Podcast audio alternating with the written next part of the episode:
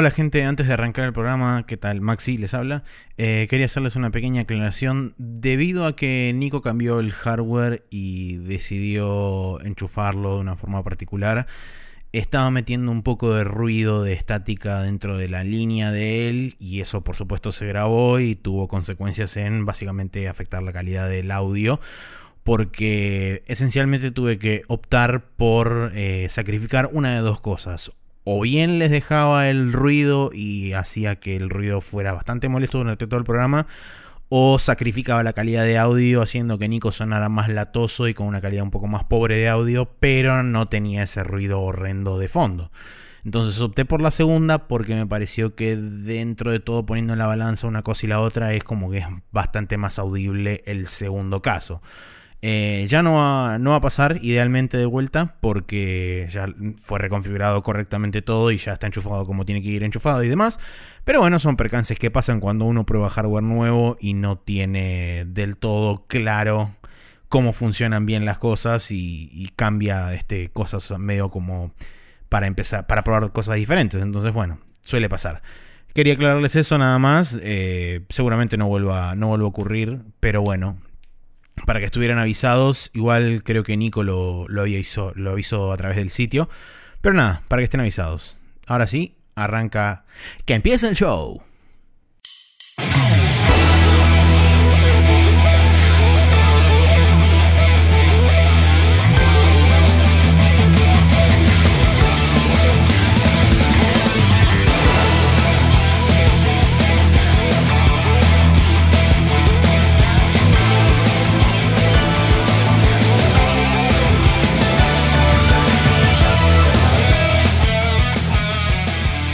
Buenas, buenas gente, ¿cómo les va? Mi nombre es Nicolás Viegas Palermo y estamos una vez más acá en Sprecho News Podcast, en esta ocasión el capítulo número 269, nice, en el cual voy a tratar de no estornudar mientras continúo esta introducción eh, diciendo que eh, estoy con el señor Maximiliano Carrión del otro lado de la internet, como siempre, ¿cómo estás Maxi? Ahora sí, permiso para estornudar concedido, si querés, y si... Este, estoy en un eh, manejándolo en este mismo momento, claro. Sí. sí, sí, estoy en un estado, en un quantum state ahí. Eh, eh, es el estornudo de Schrödinger, existe y no existe a la vez. Sí, o, en un flux state, como diría Doctor Who tal vez, pero bueno, nada, es como complicado. Bien, em, sí, todo tranquilo, todo en orden, preparándonos para comer hoy a la noche y después hacer lo que haya que hacer. Eh, jugar jueguitos. Jugar jueguitos, sí, por ejemplo. Mañana responsabilidades civiles y cosas. Y después más jueguitos. Eh, pero sí. Y en, esa, en esas andamos. Bien. Em, tal vez se escuche, ojalá que no. Tal vez se escuche un ruidito medio de fondo en mi audio. Estuve cambiando de hardware audio átil en pos de upgradear y poder eventualmente hacer programas con invitados un poco más cómodos. El problema es que hay algún tema de cable o algo que está metiendo ruido. Eh, creo que con un noise gate debería solucionarse. Que Maxi lo podría hacer editado después. Eh, en teoría. Pero no hay garantías. Así que ojalá que no joda mucho. Eh, sí me escucho más claro a mí mismo que en mi hardware anterior. Así que con suerte el sonido en sí será mejor calidad a pesar de tener ruido de fondo. De alguna forma. Bien, eso es importante. Em, sí. Bueno, pasando a lo importante, eh, mucha gente nos ha escrito esta semana, gracias a todos por hacerlo y vamos a agradecerles a cada uno de ellos, eh, entre los cuales están, eh, por, ahí no a todos, pero a los que siempre recopilamos y tratamos de mencionar a todos. Le agradecemos a Herma Hicks, Martín Blasquez, Matías Paz, Pairo de Persona No Se Cae, Jorge Peiret, Brian Ezequiel, Greco Ribanera, Santi Aboy, Manuel Galíndez, Fede Gartenbank, Neko Bacchiani y nuestro amigo Mati Coco. Eh, todos ellos han pasado, comentado, compartido, eh, likeado y eh, comentado la situación esprechotista de esta semana pasada. Así que les agradecemos por interactuar y por hacer las cosas correspondientes. Em, y tenemos un par de comentarios bastante larguitos para comentar hoy. Así que, Maxi, empezá vos con el de Fede.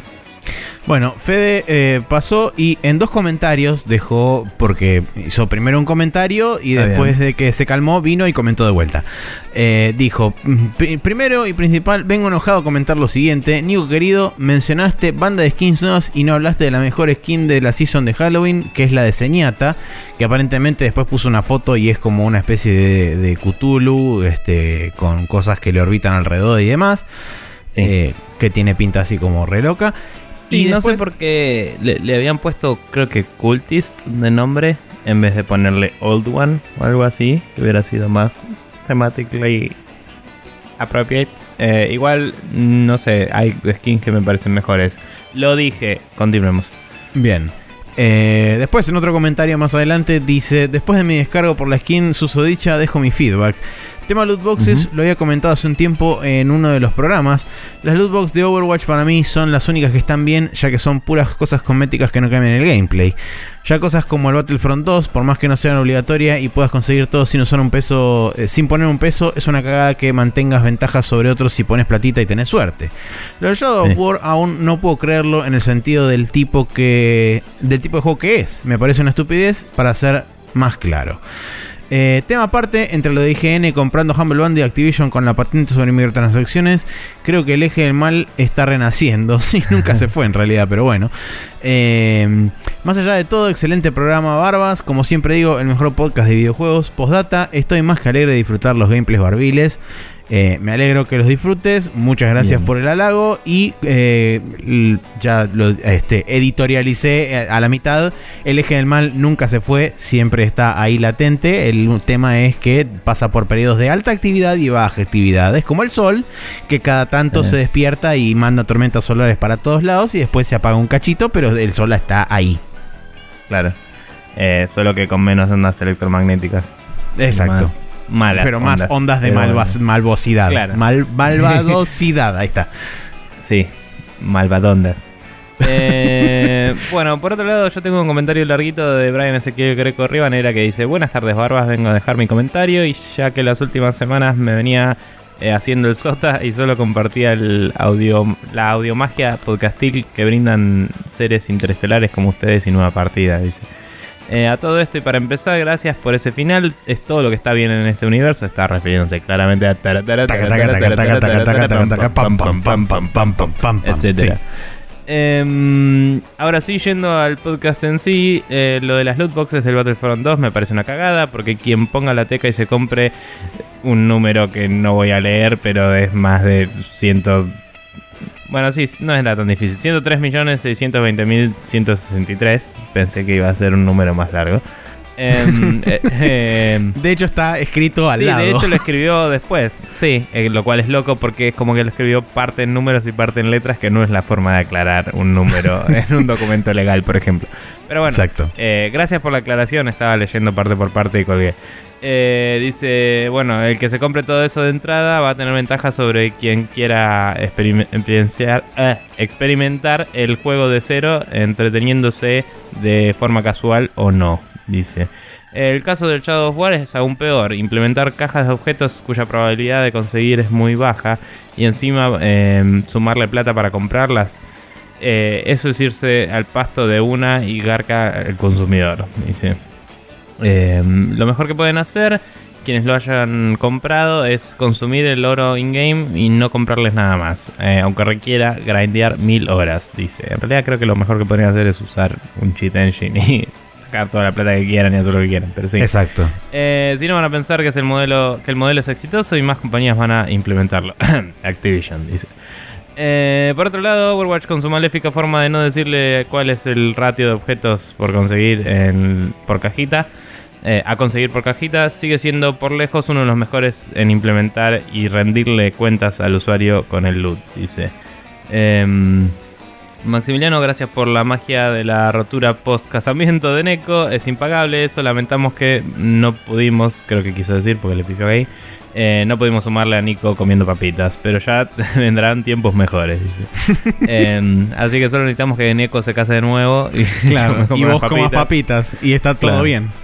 Este, dejo una consulta para ustedes a ver qué opinan al respecto. El día miércoles 18 del 10 Destiny 2 sacó la raid en modo Prestige, que es eh, nivel de poder 300 y con enemigos más inteligentes. Que eh, según estuve viendo en Giant Bomb, normalmente en nivel 280 creo, 270 ya puedes entrar a la raid. Sí. Em, creo que el, el rango era de 260 y pico, 280 es la, la, la raid normalmente.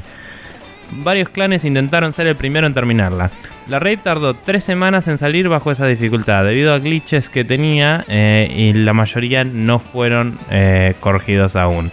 Por lo que aquellos firesteams que usaran glitches eh, de la raid no iban a ser tenidos en cuenta para el, eh, para el seguimiento de este traqueo a ver quién era el primero en terminar. Eh, sin embargo, los ganadores usaron un exploit en el boss final para vencerlo. Para ustedes, ¿el exploit contaría como un glitch también? Gracias y perdonen por el largo, largo comentario. Un abrazo y hasta la semana que viene. Bien, un par de cosas por todo este comentario. Primero, eh, lo de la parte de no decir el ratio de Overwatch en sí no es necesariamente maléfico, es maléfico que hayan hecho esa boludez que hicieron para no decirlo en China donde le pidieron que lo hiciera. Exacto. Eh, no decir el, el ratio no me parece necesariamente inherentemente negativo. Personalmente no, no creo que sea algo así como wow. Eh, pero bueno. Em, por otro lado, eh, lo de lo que preguntó de Destiny, le, le pregunté si tenía una nota o algo que explicara mejor, eh, más a fondo más bien, porque no estaba seguro a qué se refería con un exploit. Entonces le digo, me gustaría saber cuál es el exploit para poder opinar si es un glitch o no y, y la moralidad del asunto. Eh, porque dije, capaz que algunos ya los tienen flagueados y pueden detectarlos automatizadamente y otros no. Entonces no los filtran, no, sé cómo era, ¿viste? Eh, aparentemente lo que hicieron los que ganaron con un exploit eh, es un glitch, que literalmente la nota dice que es un glitch. Es un glitch que existe a lo largo de todo el juego con un arma en particular, que creo que ya lo parchearon ahora, no estoy seguro. Y mm, entonces, técnicamente no están glitchando la raid. O sea, la raid la atrasaron, según dice la nota, para arreglar un glitch en particular que era muy heavy Que era Después- propio de la raid. de la raid. Que aparentemente ese glitch la rompía mucho. Evidentemente salió con otros glitches y dijeron, bueno, si usan estos glitches no cuentan como los primeros en ganarla. Que no sé si les dará alguna achievement o cosa loca o ítem único, pero bueno. Eh, pero usaron un glitch que no estaba dentro de esa lista, aparentemente. Y aunque la moralidad es un poco ambigua, eh, creo que, o sea, por cómo lo estaba decidiendo eh, Bungie, es como, bueno, es así, qué sé yo, ¿no? No sé, me parece medio choto. Sí, tal vez. Eh, tampoco es un super mérito increíble porque ya todo el mundo conoce la red. Es solo tipo jugarlo en la dificultad más difícil. Claro. Em, pero, pero nada, es como... e- Es, es debatible. Eh, podrían tranquilamente decir, no, mira, usaste otro glitch que es sabido, no rompe los huevos. Eh, pero si la condición es no usen estos glitches y usan otro, y bueno, está bien, no usaron eso. claro. Esa es mi opinión. No sé, Ah, Maxi, ¿querés perfecto. Eh, no, porque ¿Te no leí importa? nada y me, me restringo pura y exclusivamente a mi opinión pre-juiciosa y haber leído cualquier cosa al respecto. Y me circunscribo simplemente a las acepciones más puras de cada una de las palabras. Si es un exploit no dijiste es un exploit. Pero bueno. y es un- si es Sí. un glitch, es un glitch y está todo mal. Así que así bueno, es no, como. bueno, por eso le pregunté también porque un exploit puede ser una, como decía, una especie de hueco en la inteligencia artificial. Como Exacto. me paré atrás de una columna y no sabía dónde estoy o algo así. Esas boludeces son exploits Mm. también, a pesar Sí, de no, no sabe ser necesariamente resolver- glitches.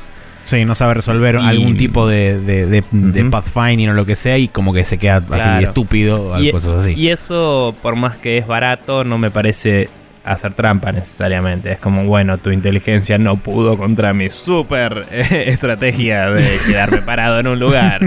Em, o no sé. Entonces es como que esas son, son exploits, pero no son necesariamente trampa, en mi opinión, esos en particular. Pero bueno. Bien. Maxi, ¿cómo hace la gente para comentarnos cómo hizo toda esta bella gente que hemos saludado hoy? Bueno, si quieren pasar y dejarnos eh, comentarios similares al que hizo Brian Ezequiel Greco Ribanera o Fede Gartenbank o cualquiera de las otras personas que pasan y nos dejan comentarios vía Facebook, pueden pasar por facebook.com barra que es nuestra fanpage oficial. Ahí no solamente está semana a semana el post del programa, sino que también están posteadas las noticias que vamos subiendo durante la semana y que después terminamos... Eh, más, o más o menos terminamos comentando en el programa durante eh, la grabación del mismo. En el caso de que quieran mandarnos un correo electrónico, pueden hacerlo a spreadshotnews.gmail.com, donde estamos recibiendo correos y ya nos han mandado varios. Le agradecemos a la gente que nos quiera mandar por ahí. Idealmente, si tienen algún tema de discusión o algún tópico para recomendarnos para poder charlar y demás, o quieren plantearnos algún tema, o simplemente comentarnos cosas este, en un formato más extenso, siempre les recomendamos que utilicen el email porque es un formato más cómodo y al ser este digamos, de tránsito libre en cuanto a longitud, pueden extenderse y, e ir eh, por todas las ramas que quieran, sin necesidad de por ahí que termine siendo un choclazo infinito en una pared de texto de, Facebook. Y por otro lado, para la gente que quiera hacer todo lo contrario y simplemente mandarnos 140 caracteres, pueden hacerlo en arroba donde les contestamos cuando podemos. Y si no, les contestamos un par de días después. Eh, pero contestamos y, estamos ahí. Así que eso. Bien. Bueno, em, eso es todo por esta sección y vamos a pasar a los jueguitos que estuvimos jugando esta semana en el Now Loading.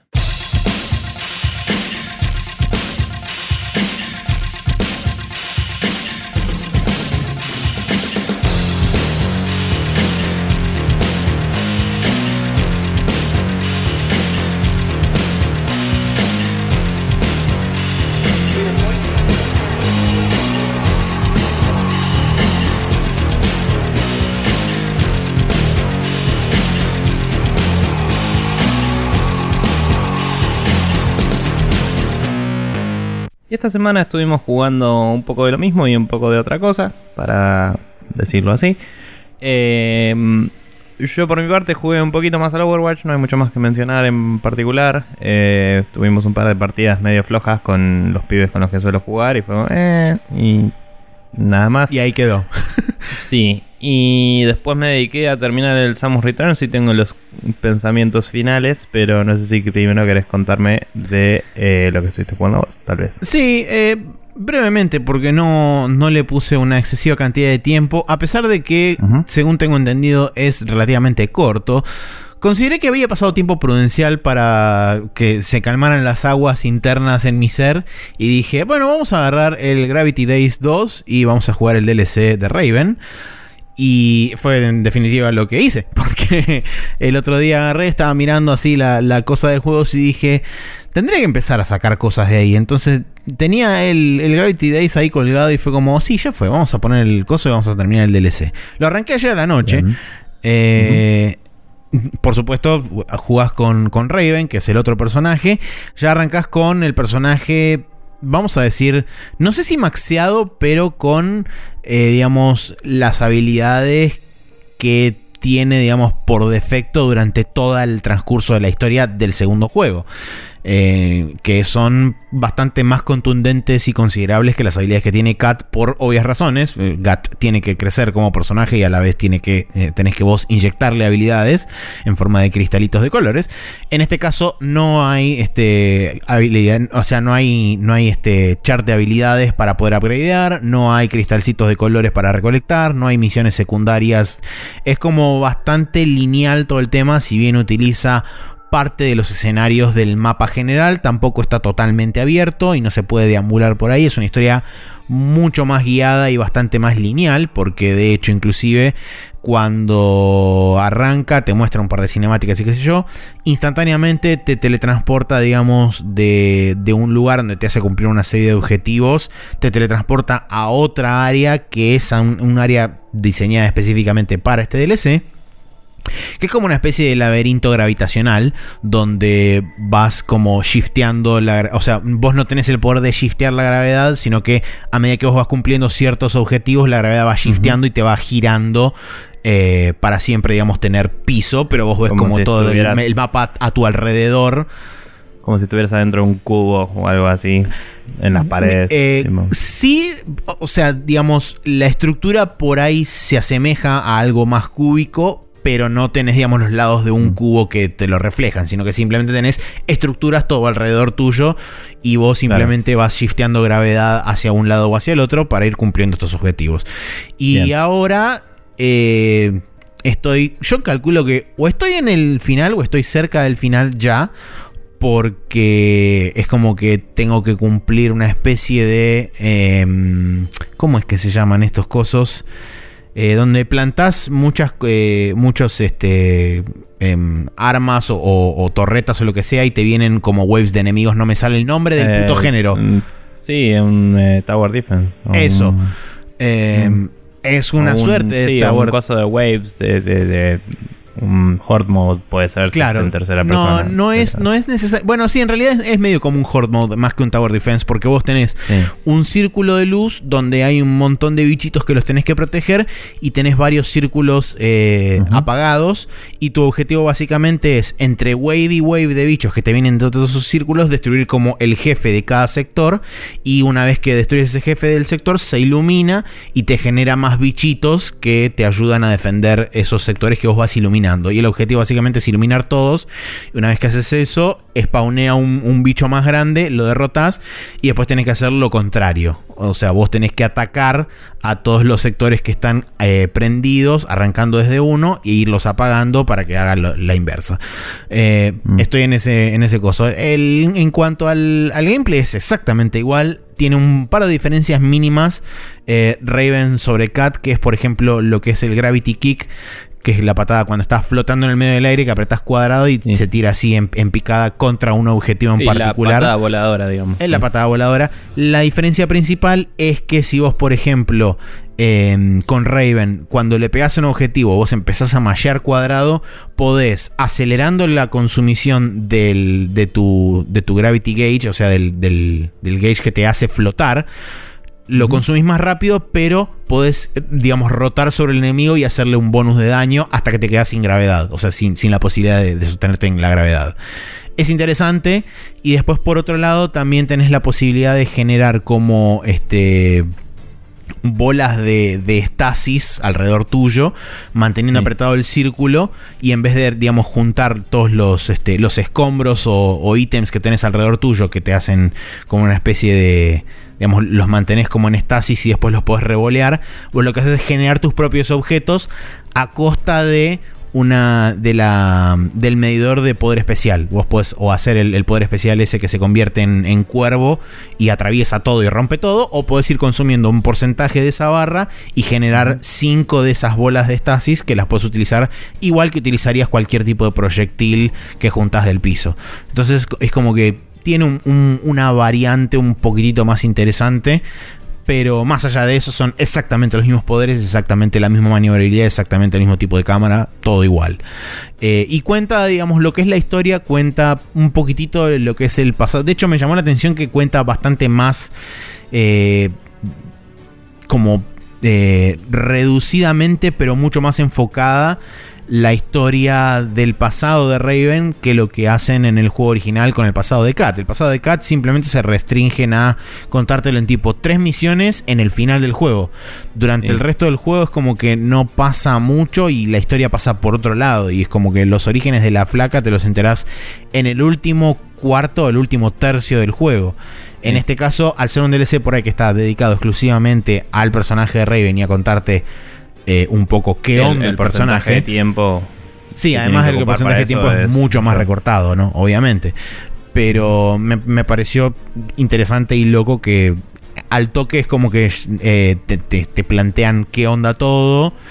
Y medio como que te hacen una progresión bastante ac- acelerada y apresurada, pero te hacen una progresión desde que eh, ella aparece, digamos, en el mundo como una huérfana hasta que se convierte en Raven y cómo ella se convierte en Raven y demás. Así que nada, interesante, no, no es ninguna cosa así, wow, qué loco. Pero después cuando lo termine, mm, eh, supongo que lo terminaré hoy o mañana, porque es tipo, me debe faltar muy poco. Pero nada, eh, divertido por lo menos. Bueno, em, copado. Yo voy a ver si termino de jugar el 1 alguna vez, eh, porque planeo vender mi Play 4 eh, y nada, lo tengo empezado y es el único juego de Play 4 que tengo empezado que me interesa terminar. Eh, pero bueno, veremos. Eh, los, la verdad, tenía mucha pinta, pero ya fue. Bien, por mi cuenta terminé el Metroid, como dije, el, el Return, el Samus Returns, Return of Samus, ya ni me acuerdo. Eh, Samus Returns. Em, la verdad es que un poco lo que ya había contado la vez pasada me pasó de toparme con varias cosas que tienen como indicaciones visuales no ideales, eh, que me causaron bastantes problemas para superar algunos desafíos. Terminar el, boss que me había quedado la última vez eh, fue una cuestión de agarrarlo un poco más fresco más tarde y lo terminé de una. Em, Al final puntualmente era lo que decías vos de que tenías que pararte en determinado lugar especial con la Spider Ball y que no te pegara la electricidad y hacer magia. Sí, había o sea, tenía una mínima indicación visual de que el, robot tenía como una cabeza redonda que tenía tres eh, aristas que salían del centro.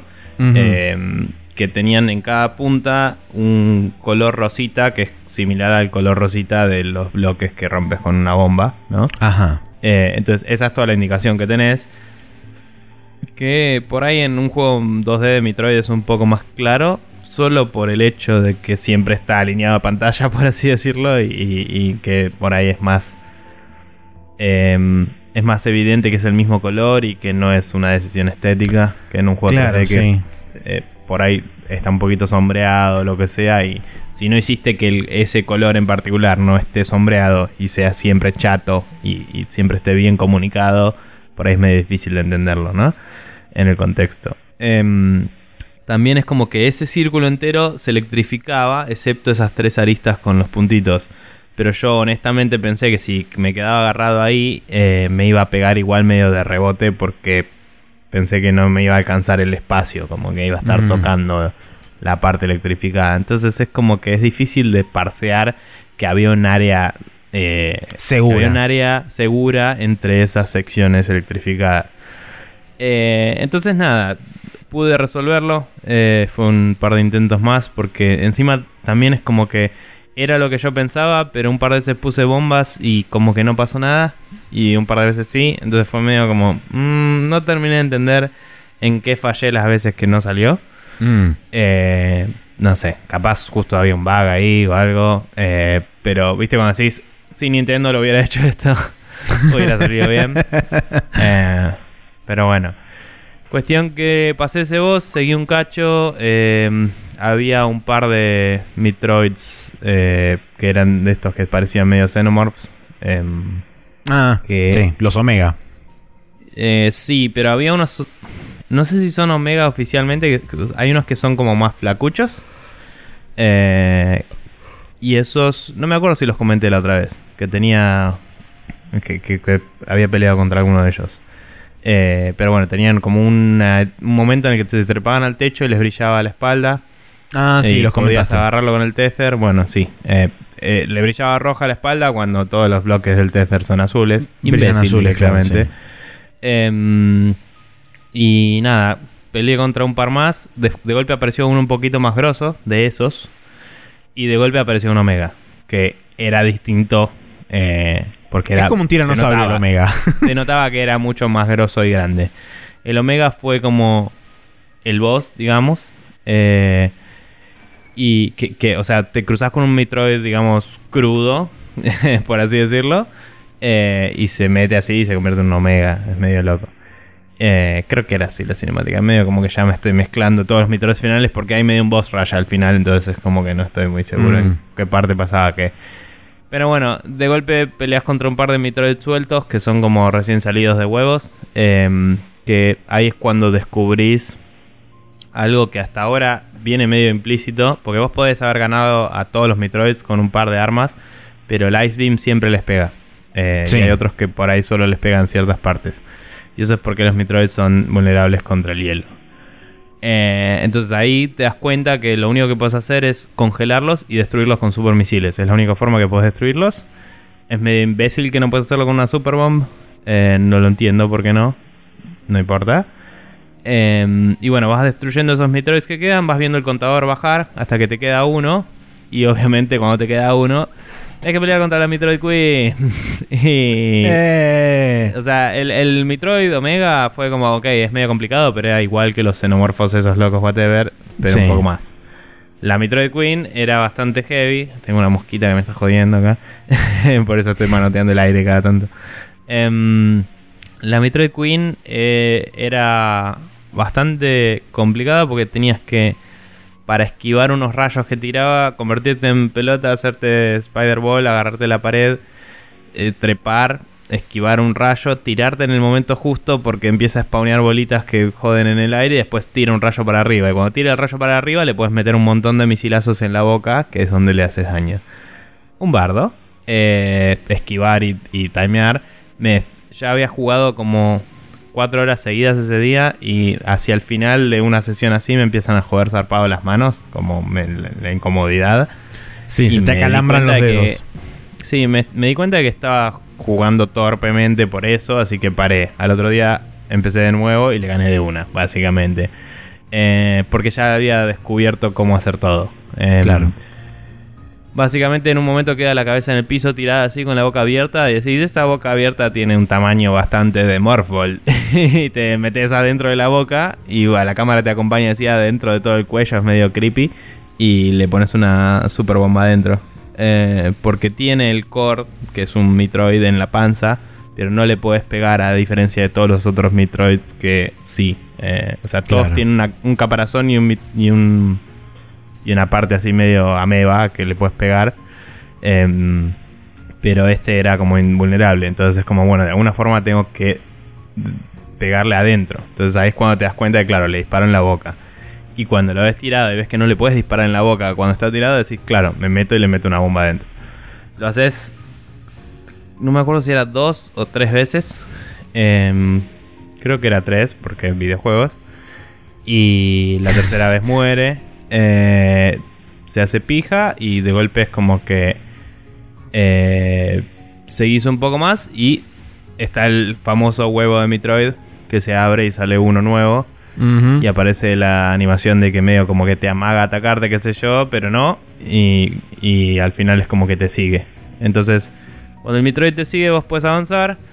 Y de golpe empieza a comerse unos bloquecitos que en todo el puto juego no sabías qué mierda eran, porque indicaciones visuales no son el fuerte de estos developers, la concha de la lora. Y el Metroid se los come y te puede liberar nuevas áreas, lo que significa que si vas y agarras un teleport, puedes volver y hacer todo el resto del juego para agarrar Con todos el los Metroid, claro. Y no lo iba a hacer, chúpenla. Eh, básicamente, avancé un cacho más. Hay varios upgrades desde ahí en adelante, lo cual dije, esto indicaría que tal vez hay un nuevo boss al final del juego. Y cuando salís al al la superficie, tipo Sí. es como estás volviendo a tu nave. Acá se viene el primer real spoiler porque es nuevo y no estaba en el juego original. Salís y ves que todo el cielo está como medio creepy, verde y tormentoso y claramente decís, ah, acá es donde aparece Ripley porque videojuegos. Y aparece Ripley porque videojuegos y se trata de llevar el Metroid. Eh, y me gustó el detalle de que es un Ripley todo medio cyborg. Porque... Mecha en el- Ripley. No, es Cyborg Ripley. Porque no, no fue totalmente reconstruido, sino que está emparchado. Porque es el del primer juego con partes mecánicas encima. Claro. En vez de ser uno todo mecánico. Eh, que creo que en el Super Metroid era todo mecánico, ¿no? En el Super Metroid aparece, sí, Mecha Ripley completo, entero, robótico, místico. Claro, entonces le hicieron como un paso intermedio, lo cual me pareció bastante copado. Em, es pelotudamente jodido al pedo, pero después de haberle ganado a la, a la excavadora y a la Queen, es como que es ya, ya estás tuneado para esquivar, ¿viste? Y lo único que tenés que hacer es encontrar el patrón. Em, Claro. Una vez que le encontraste el patrón, lo, lo matás. Eh, también me costó un rato por, por también no, no jugar periodos muy extendidos seguidos, entonces lo dejaba un rato, me iba a hacer otra cosa y cada tanto lo agarraba de nuevo y hasta que le gané. Eh, y terminé el juego y el total de horas me dio como 15 horas de juego. Ujú. Para un Metroid es bastante. Em, inclusive la primera vez que jugué al, al Fusion, que fue el primero que jugué realmente, creo que había tardado 10 horas. Y haciendo prácticamente todo. Acá hice 73% de las cosas. Y nada, sé que varias de esas horas fueron perderme como un pelotudo por todas las cosas por que conté. supuesto, siempre. Así que no lo considero un super mérito. Pero sí es un juego que para jugar de a ratos puede estar bueno porque vas descubriéndolo de a poquito. Y mm, igual lo recomiendo a pesar de que si, si tiene la opción recomiendo mucho más el Fusion. Eh, que es un mejor Metroid. Eh, yo diría que es el mejor Metroid. Pero bueno. Em, me gustaría alguna vez jugar a la Another Metroid 2 Remake para comparar.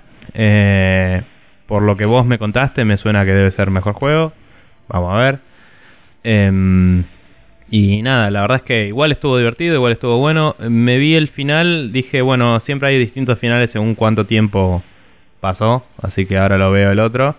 Me quedo mirando el final hasta lo último, que pasan todos los créditos, aparece Samus corriendo así y se saca el casco y tipo pone pose así como... No, mentira, no apareció sin el casco porque había tardado mucho. Pero si jugás otros, horarios, eh, otros tiempos, obviamente aparece con menos ropa porque jueguitos.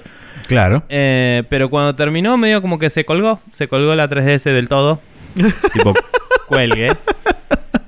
No sé si porque no, no le había parcheado el sistema operativo, porque dejé abierto el juego y lo pausaba y lo volvía a abrir y siempre. Fue como, bueno, llegamos hasta acá, chicos, no pretendan más terminar los títulos y que se cuelgue la máquina, ya fue. Y honestamente, o sea, si le das continuo aparece en el último save. Y no tengo idea si eso significa que no se grabó el final o si significa que sí se grabó, que lo termine. Porque no tengo el amiibo ese y bla, pero en teoría, para poder usarlo del amiibo ese, creo que tenías que haberlo ganado una vez el juego. Eh, sí. Entonces, no sé si figura que gané o no el juego, ¿me entendés? Eh, no, no vi en ningún lado una indicación de eso. Eh, no tiene ninguna estrellita, ninguna cosa rara tampoco. Nada loco. Eh, no sé, no me gasté tampoco. Fue bueno, le pregunté a Santi. Eh, no me sale ahora el apellido nuestro. Escucha. Un Santi. Eh, ¿A voy? Sí. No. Eh, ah, Rodríguez. Sí, Santi Rodríguez. Sí. le pregunté a Santi si. Mm, si él, él lo había pasado y si le había pasado algo así, o si sabía si había un... Perdón, Santi Quiroga, no Santi Rodríguez. Ah. Eh, por eso me quedé colgado todavía. Eh, le pregunté si le había pasado algo así o si el... Eh, si el juego tenía un New Game Plus o algo como para saber si me estoy perdiendo algo, entre comillas. me dijo que él en particular no le pasó nada y que terminó ahí. Y dije, bueno, veo los otros finales online, veo los otros finales y es como Samus sin el casco, Samus con el Zero Suit.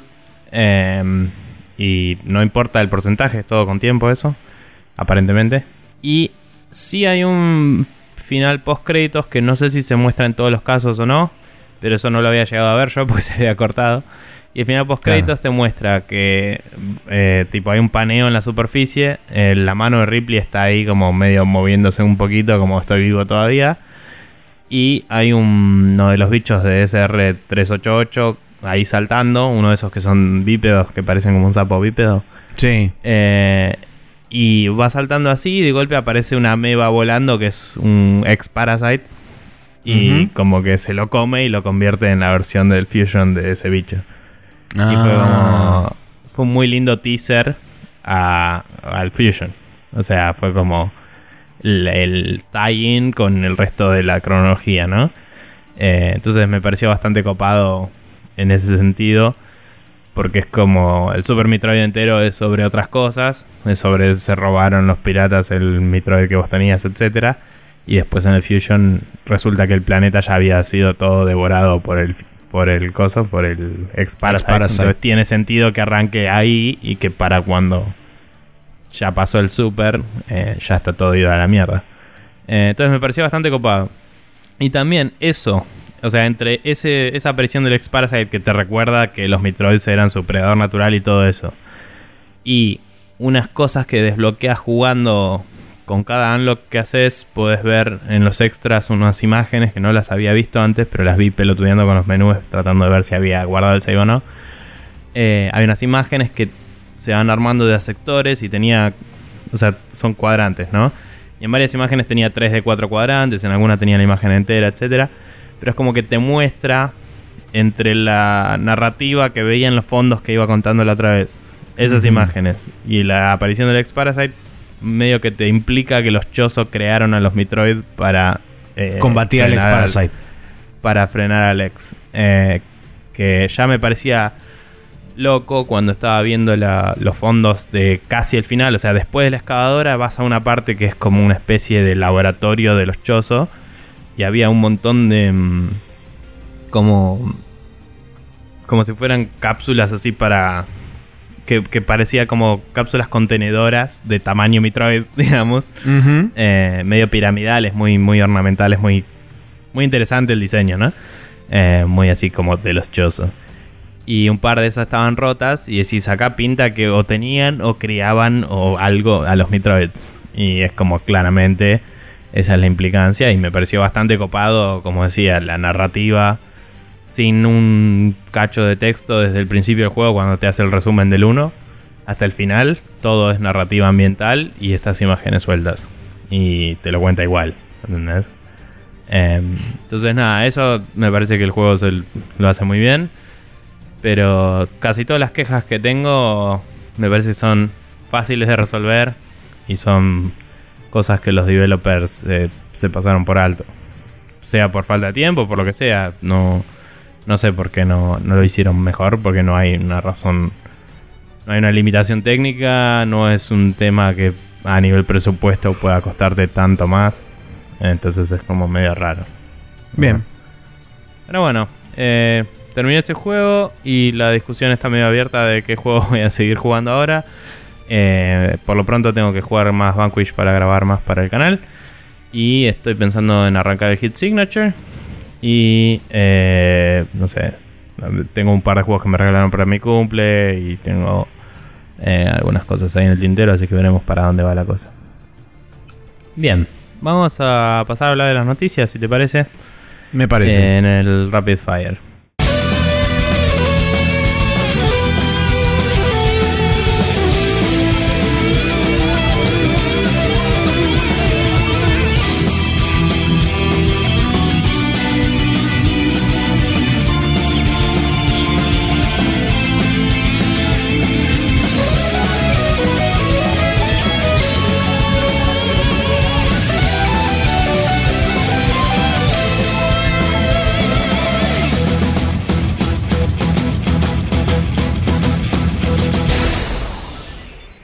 Acá en el Rapid Fire vamos a hablar de las noticias de esta semana, arrancando con una que tal vez Maxi habría eh, editorializado un poco el título, porque dice algo así como el gobierno británico ofrece unas tibias declaraciones sobre todo el tema loot boxes y como siempre deja ver su total ignorancia en el tema comparándolo con las apuestas de skins de Counter-Strike Go. Eh, yo difiero de lo que estás diciendo, porque leyendo esta nota, no sé si leíste otra también y estás seguro de que eh, esta eh, es una demostración de ignorancia de su parte. Pero leyendo esta nota de Gamasutra donde se habla de la situación, eh, la gente del gobierno británico cita de un fallo anterior sobre las loot boxes, em, cita la definición de lo que sería en un videojuego apostar y dice que básicamente eh, perdón, no, de lo que sería en un videojuego apostar, sino lo que consideraron apostar en el caso de las, de las apuestas de Counter. Y dice, si un juego eh, tiene cosas que pueden ser vendidas afuera del mismo y se puede armar un sitio alrededor de eso para apostar con esos elementos que se pueden comprar y vender por afuera, eso se considera apostar y se tiene que ser regulado por la Comisión de Apuestas, etcétera, del Reino Unido. Y esto viene a que el counter tenía cosas que podías vender por plata y obtener dinero realmente afuera del juego. Por fuera del juego. Entonces, básicamente, al, al, decir eso, están implicando que las loot boxes no son el mismo caso. Entonces, por la definición actual de, o sea, por los fallos actuales que tienen en relación a apuestas de videojuegos, todavía no tienen una consideración eh, para este caso. Y dicen que, aunque están de acuerdo, digamos, como habíamos dicho, con lo que decía el ISRB hasta cierto punto, eh, tienen que eh, hacer un seguimiento del lado de la comisión de apuestas. Sí, sí, sí. Lo que dicen es que van a monitorear de cerca todo el comportamiento de la industria y hacia dónde va este tema de las loot boxes y qué sé yo, y que en base a toda esa información y después este, de considerar todos los todas las, este, las diferentes voces, vamos a decirle, del, del tema, van a este, determinar si requiere una expedición de parte del organismo o no con respecto puntualmente al tema de loot boxes, si son representativos de eh, apuestas o no. Sí. Em, pero bueno, nada, entonces, aunque, no sé, o sea, vos tenías una opinión bastante marcada, digo, tal vez no es exactamente así en mi opinión, pero, eh, qué sé yo. Eh, los chabones laburan con lo que tienen y no con lo que no, en realidad, o sea, sí eh, coincide un poco con la posición que toman de decir, bueno, que no nos apuremos y demás y analicemos las cosas porque él, en cierta forma, es lo que corresponde. El tema también está en que estaría bueno que no por ahí utilicen como jurisprudencia o como caso de estudio o como no como caso de estudio, sino como evidencia, si querés, anterior, algo que realmente no tiene mucho que ver. O sea, está bien que lo mencionaron así como por arriba, el, tema de las apuestas de CSGO, y está bien que hayan hecho la diferencia, pero digo, después, más adelante, cuando evidentemente tengan la información y demás, estaría bueno que digan, bueno, ok, esto es un caso separado aparte. Ah, sí. Nada más. Pero bueno, no, eh, me, obviamente para eso va a llevar tiempo no me pareció que la nota implique que no iban a tratar de verlo por separado. Pero bueno, mm. nada, no importa. Eh, sí, esa es la noticia y eso fue lo que pasó. Sí, lo interesante de todo esto es que, como dije yo la semana pasada, creo, o la anterior, ya no me acuerdo, porque hace como tres semanas que venimos hablando de, de, este tema, eh, que lo interesante es que siempre y con, la que digamos con la evidencia que tenemos de este último tiempo para acá de que Europa está eh, está digamos fallando en favor en líneas generales de los consumidores y del usuario final es interesante tener en cuenta que toda esta, todo este empuje no te digo anti-loot box, pero sí te digo para generar conciencia alrededor de todas las posibles eh, aristas que puede llegar a tener este tema con respecto a personas que son sensibles a este tema de las apuestas, a los menores, etc. Em, es interesante ver que toda esta movida se está generando en Europa, donde claramente hay mucho más interés en mantener, digamos, al, ciudadano promedio em, un poco más protegido que en el resto de los otros lugares, porque básicamente el ESRB no dio lugar a otra cosa. Es tipo, no, los boxes no son apuestas, son cartitas. Así que no rompa los huevos, va, va, va, va, vía, vía. Bueno, igual como habíamos dicho, el ESRB no depende del Estado y las... Eh, no me acuerdo si Peggy, pero las cosas de UK sí. Eh, entonces se ven obligados a decir la posta y es como no nos corresponde a nosotros, pero si hay otra rama del gobierno. corresponde y hay que hacerlo, tipo y, está bien, o sea, el ISRB se hacen los boludos y nos dicen queremos que el gobierno se fije si esto eso no es, porque no está en sus intereses, obviamente. Pero bueno. Bien. La siguiente noticia es, eh, y continuando, va, va, arrancando con EA, vamos a continuar en el Hot Coffee. Dice, por razones no especificadas, EA decide retirar el primer juego de EA Access, que es el FIFA 14. Y en su, digamos, en su declaración original, cuando presentaron este modelo, digamos, de, de, suscripción mensual, la idea de EA era que no tuvieran que retirar ningún juego de la bóveda, lo que se llama el catálogo de juegos que ellos van poniendo y van actualizando y agrandando cada vez que, que agregan más. En el, siempre hay alguna posibilidad así medio suelta que tengamos que, que nos veamos encontrados con eh, unforeseen consequences, como eh, consecuencias que está, no... Está traduciendo en vivo, Maxi, por si no Eh, sí, entienden. Exacto, sí. eh, unforeseen scenario, o sea que cosas no previstas en el futuro y tengamos que sacar algún título de, de- de ese catálogo. Si en algún momento eso llega a pasar, le vamos a dar a todas las personas que están suscritas suficiente tiempo de notificación al respecto para que sepan qué hacer. Eh, pero la idea es que eso no ocurra idealmente, justamente, y que quieren que los juegos, todos los juegos que están en la bóveda se mantengan ahí de forma permanente. Bueno, no sucedió. El FIFA 14 es el primer caso donde se baja un juego. No dieron razones tampoco específicas al respecto. Lo que no leí es cuándo va a ser este efectivo este mm, el, el retiro No sé. del juego. Porque no, no figura, creo que en la nota no figura. No sé No, yo si por lo menos no lo vi. Inmediato. Eso es, o sea, incluí la quote original en el, en el documento porque cuando lo habíamos reportado en Facebook eh, habíamos puesto básicamente que, entre comillas, originalmente dijeron que no iban a sacar nada nunca. Pero Sí. en realidad lo que habían dicho originalmente, en una entrevista al menos, eh, es que eh, no, era, no estaba en sus planes, o sea, no era la idea, pero podía pasar.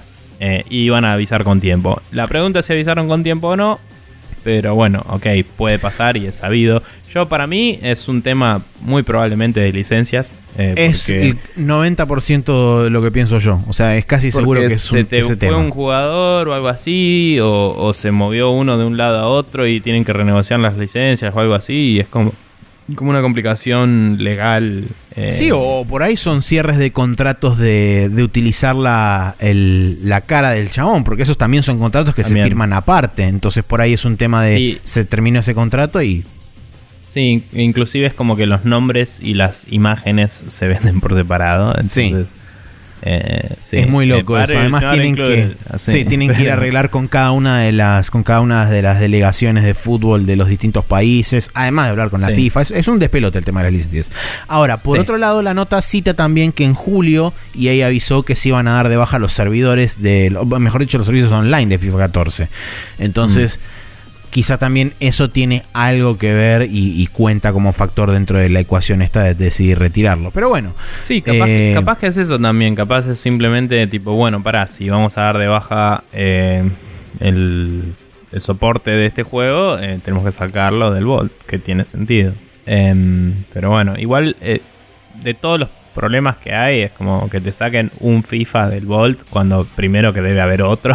o sea, mm, fácil debe estar en el 15, 16 y 17 todavía metidos ahí adentro.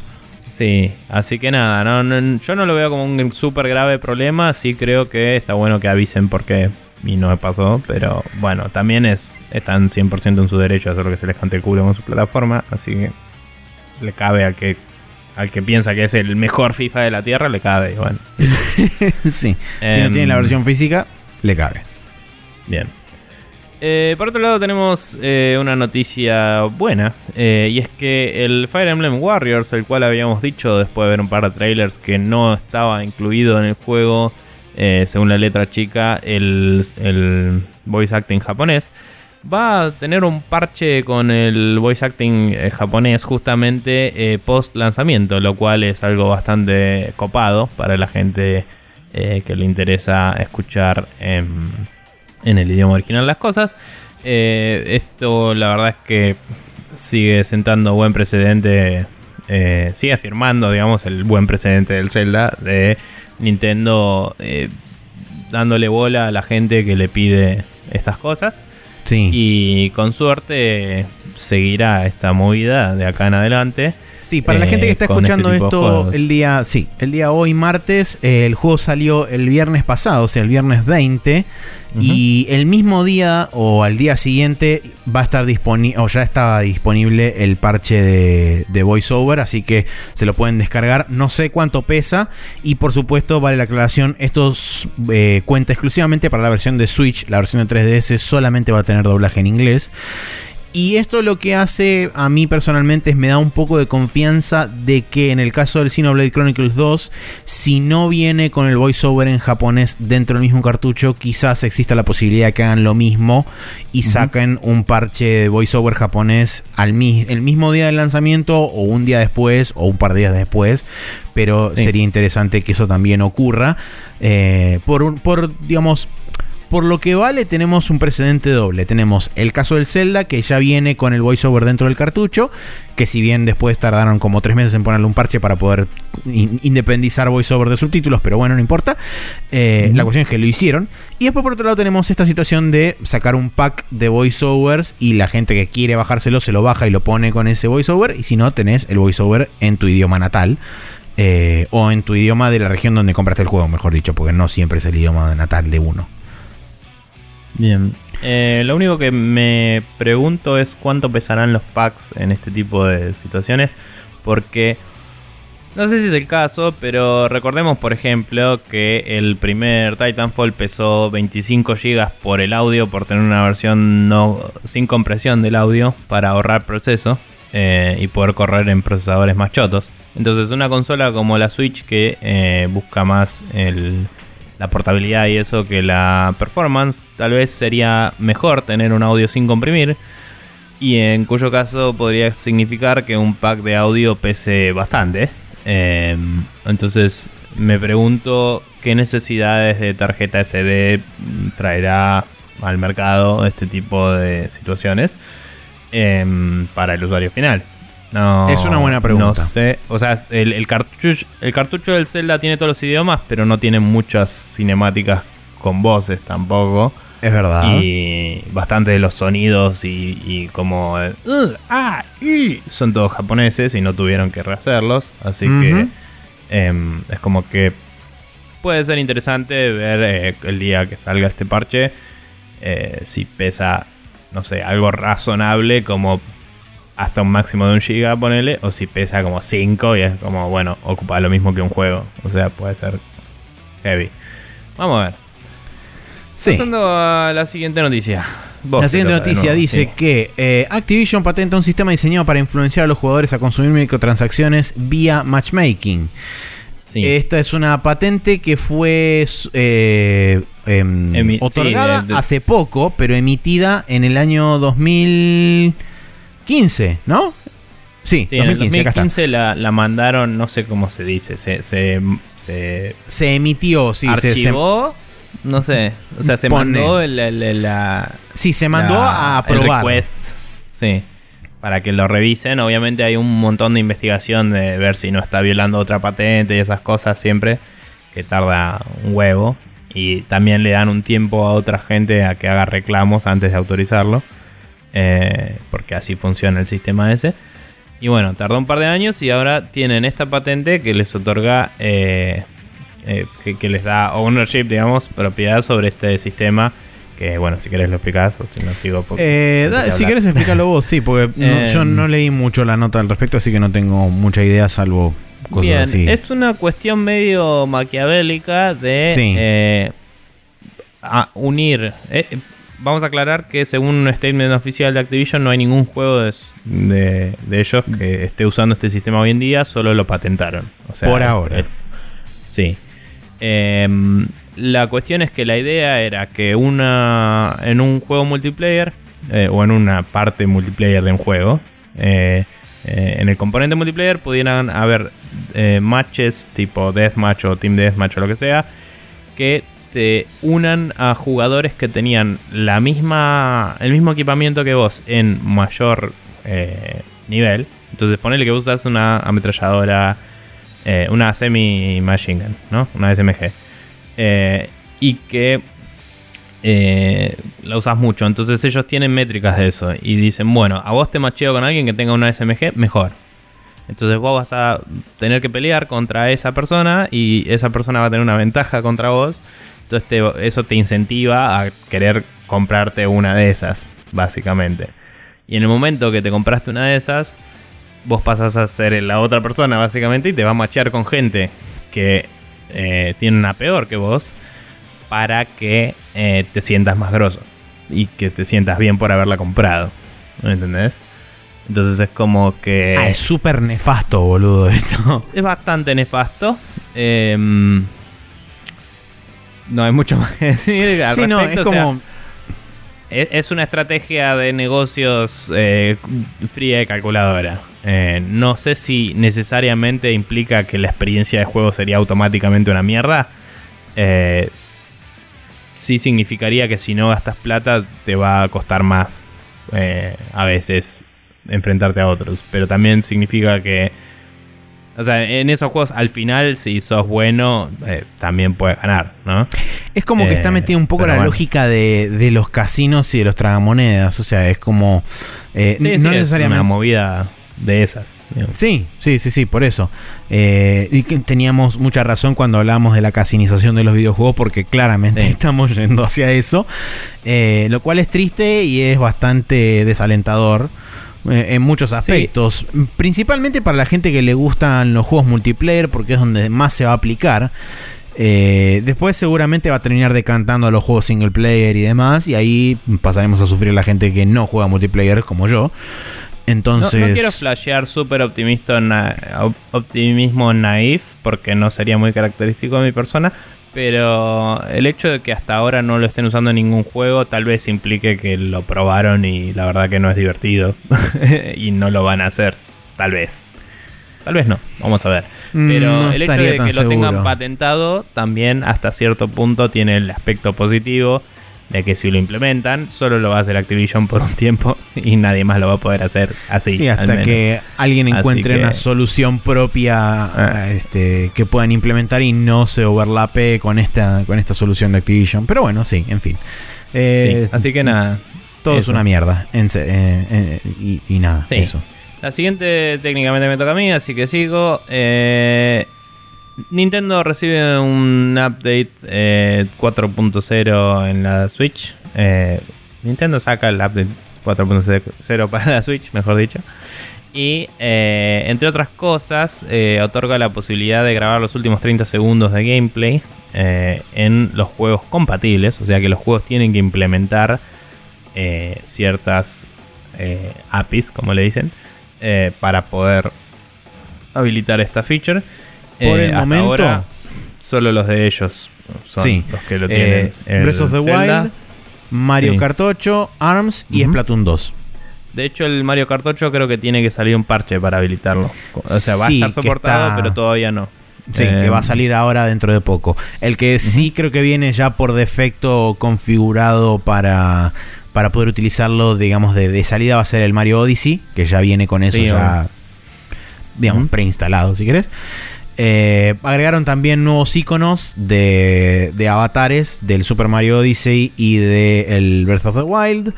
También este es otro de los puntos más importantes o más destacables de esta actualización.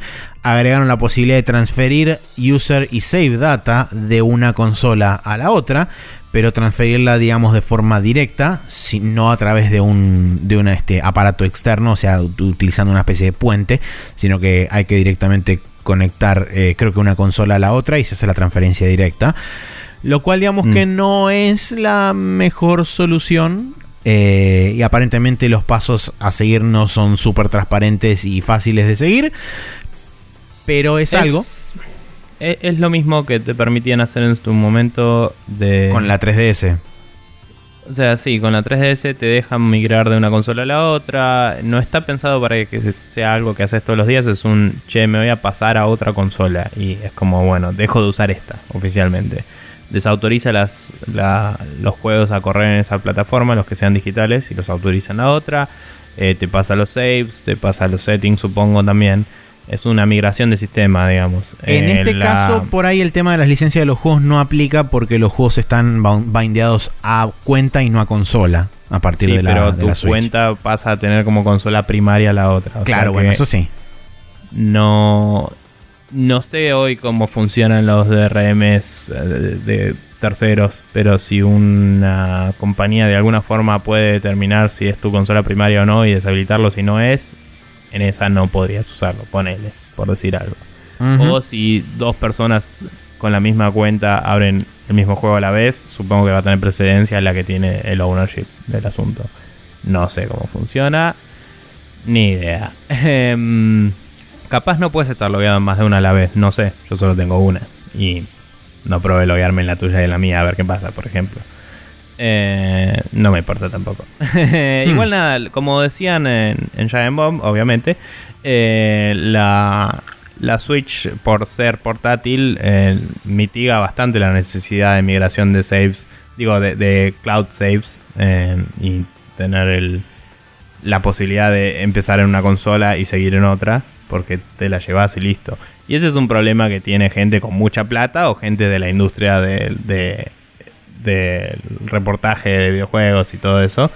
Que bueno, ahora con esto lo que ayuda es a los que tengan una Switch en el trabajo y una de ellos eh, que, que- graben cosas para YouTube o lo que sea, eh, que puedan usar la de ellos mismos y, y si tenían algún save en el trabajo se lo pueden pasar. Eso es lo que pueden hacer. Es una migración, es tipo, bueno, se me. No sé, me voy a comprar otra Switch porque esta está medio cachuza. y es como, bueno, le paso la cosa y listo. Claro. Em, o si un día los- sacan una Switch distinta también. sí, una migrar, New Nintendo Switch. ponele. Eh, otra de, los, de las cosas que agregaron en este update 4.0 es la posibilidad de hacer pre-purchase y de hacer preload en algunos selectos juegos dentro, de, dentro del eShop. Agregaron nuevos canales de, de cosas, ¿cómo se llama esto? De, de información en el, en el newsfeed. Eh, y también una cosa que no está aclarada dentro de las funcionalidades, dentro de la nota de prensa oficial de las funcionalidades, es que eh, a partir de ahora los, los conectores USB soportan eh, auriculares Wi-Fi. Va, auric- auriculares inalámbricos, que no es lo mismo que auriculares Bluetooth. Eh, hay que hacer la, Sí. la salvedad ahí, porque una cosa es Bluetooth y otra cosa es inalámbrico. Eh, si vos tenés un, un dongle que ya sea soporte USB-C o bien sea USB 2.0 o 3.0, no me acuerdo cuáles son los, los conectores del costado del dock, pero Son vos podés enchufar creo. el, 3.0 creo. Ok. Vos podés enchufar el dongle ahí y podés utilizar este parlante, eh, auriculares eh, wireless. O si tenés un, un dongle USB-C, mientras la tenés en handheld mode, lo enchufas abajo y podés también utilizar auriculares. Si no, también tenés en la salida de auriculares común con cablecito en la parte de arriba. Obvio, sí. Pero eso no funciona en modo, en modo doqueado. Así que nada. Sí. Eh, Em, esos son la- es el, más o menos en líneas generales cuáles son la- los componentes más importantes del update 4.0. Sí, me pareció loco. El, hay un punto también de que si te juntas a jugar con amigos, hay una opción de actualizarle a los otros eh, la consola al- a la versión más nueva. O sea, a partir de la 4, si todos tienen la 4 en adelante, ponele que un día yo tengo la 5 y vos tenés la 4.8, eh, y te conectás a jugar conmigo, eh, po- podrías bajarte la 5 de mi consola, básicamente. Es muy loco Para eso, que sí. estemos en la misma versión. Eso me parece bastante copado de su parte. Y es una de esas típicas cosas que hacen para, por un lado, bajar las cargas de sus servidores y por otro lado, facilitar el, el, el gameplay local eh, multiplayer eh, a todos. Sí, además que bueno. en el caso de no tener acceso, eh, lo que no sé si funcionará a través de red, eh, red interna entre consolas. Si por ejemplo vos conectas múltiples consolas en Wi-Fi entre ellas, si vos Mm. podés, digamos, enviarle la, el update a cada una de esas consolas en caso de que no lo Y acá tengan. dice. Ah, ¿lo un- dice? O sea, hay una opción que dice Option Software Update Match Version with Local Users. Y lo Ah, haces y podés entre muchas consolas, tipo, se agarra la later version y todos bajan esa. Muy Eh, bueno, entonces, sí, eso está muy copado, de verdad. Sí, o sea, no sé, capaz que lo baja en realidad de internet y tenés que estar conectado, no dice específicamente, pero está bueno que se fija de que todos tengan la misma versión, entonces te permite, si hay algún juego que eso sea determinante de si te puedes conectar o no por cuestiones de seguridad o lo que mierda sea, eh, te permite hacerlo rápido y no tenés que estar, uy, qué paja, no sé qué tengo que hacer, etcétera. Claro, Em, sí. Está Bien. Eh, y por otro lado, discutiendo un poquito sobre lo de los videos de los 30 segundos y eso el otro día eh, con Sandy Quiroga y otra gente, eh, decía que está bueno porque 30 segundos es suficiente para generar memes pelotudos como la Death Stare de Luigi y esas cosas. Sí. Em, además hay un par de herramientas de edición que te dejan bajarlo a menos si querés inclusive capturar tipo un par de segundos nomás. Y, y nada, sale justo a tiempo para el Mario y todo así. O sea, va a estar lleno de GIFs hermosos de Mario haciendo pelotudeces. Y va a estar buenísimo. o sea, a Nintendo le resirve esto porque le genera... Le, le un montón de tráfico. que yo sepa, no hay nadie particularmente decepcionado con el hecho que no puedas grabar minutos. Eh, obvio que no ibas a poder grabar minutos para la gente que sabe algo de hardware. Pero eh, me parece que la opinión pública en general no está por ahora bardeando el hecho de que sea tan limitado, entre comillas. Y nada, creo que con 30 segundos ya se pueden capturar cosas muy buenas y está bueno para lo que Nintendo quiere, que es mostrar esos momentos Kodak, digamos, de Nintendo eh, sin spoilear los juegos. Pero bueno. Nada, copa. Bien, eh, calendario para esta semana tenemos el día martes eh, 24 de octubre el Destiny 2 para Windows, Sí. PC, el Hidden Agenda para PlayStation 4, el Just Dance 2018 para todo, básicamente, Windows, Switch, Sí. Play 3, Play 4, Xbox 360, Xbox One, Wii y Wii U. Ujú. El This is the Police para Nintendo Switch, el Knights of No Azure idea 2. qué es. Eh, no tengo idea yo tampoco. Knights of Azure 2, Bride of the New Moon para Windows, Switch y PlayStation 4. Y el Yomawari Midnight Shadows para Windows, PlayStation 4 y PlayStation Vita. Además también está el anuncio del nuevo contenido para el Hitman el Sí. día 24 de octubre. Así que para la gente que le interese saber qué onda, eh, agéndenselo en el calendario. El Bien. día viernes 27 de octubre es el día que implota el mundo porque salen el Assassin's Creed Origins para Windows, O PlayStation sea, 4. no por eso. No por eso. Pero bueno. Pero eh, salen el Assassin's Creed Origins para Windows, PlayStation 4 y Xbox One, el Super Mario Odyssey para Nintendo Switch y el Wolfenstein 2 de New Colossus para Windows, PlayStation 4 y Xbox One. Y después Sí. tenemos el día lunes 30 de octubre el Lost Dimension para Windows. Bien. ¿El Lost Dimension es viejo y sale ahora en Windows? ¿O me Fue uno de los últimos juegos de PlayStation 3 que salió de Atlus. Claro. Sí, me sonaba que era un juego RPG que ya tenía. Creo que un tiempo. 2015, si no me equivoco. Eh, bueno, interesante. Bueno, eh, con todo eso nos vamos a ir al Hot Coffee donde vamos a hablar del tema de Visceral Games y eh, hacia dónde van los jueguitos según nosotros y según EA y según el planeta.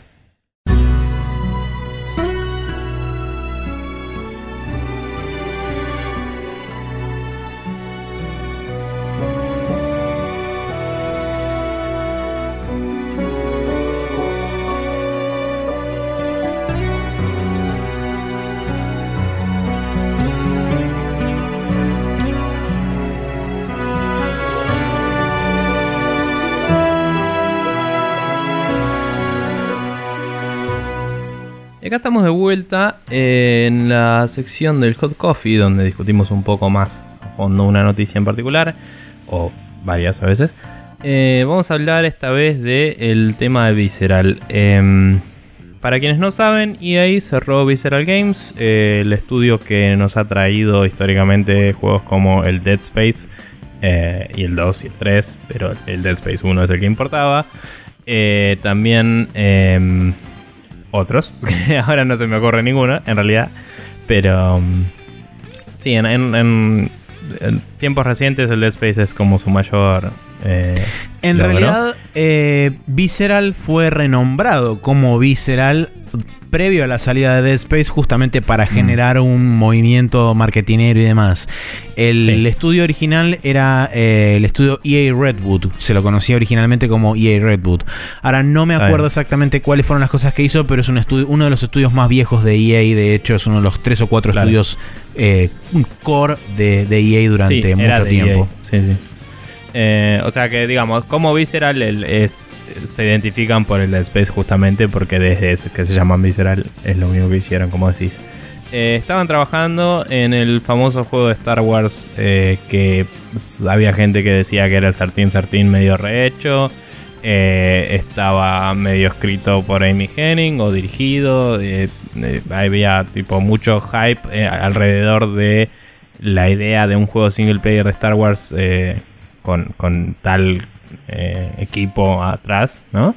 Y mm, se había mostrado un par de teasers, se veía pelotudamente hermoso porque el Frostbite es un lindo engine y estaba muy bien hecha el arte. Y EA e básicamente sacó un statement diciendo que él se estuvo viendo eh, cómo estaba el juego, se, se, hizo una revisión del estado del proyecto y se vio que no estaba a la altura, digamos, o a la no estaba alineado con las tendencias de los juegos actuales y lo que el mercado eh, demanda, entre comillas. Em, así que eh, van a replanear el proyecto, empezarlo eh, van a reusar cosas del mismo, pero van a medio como rehacerlo.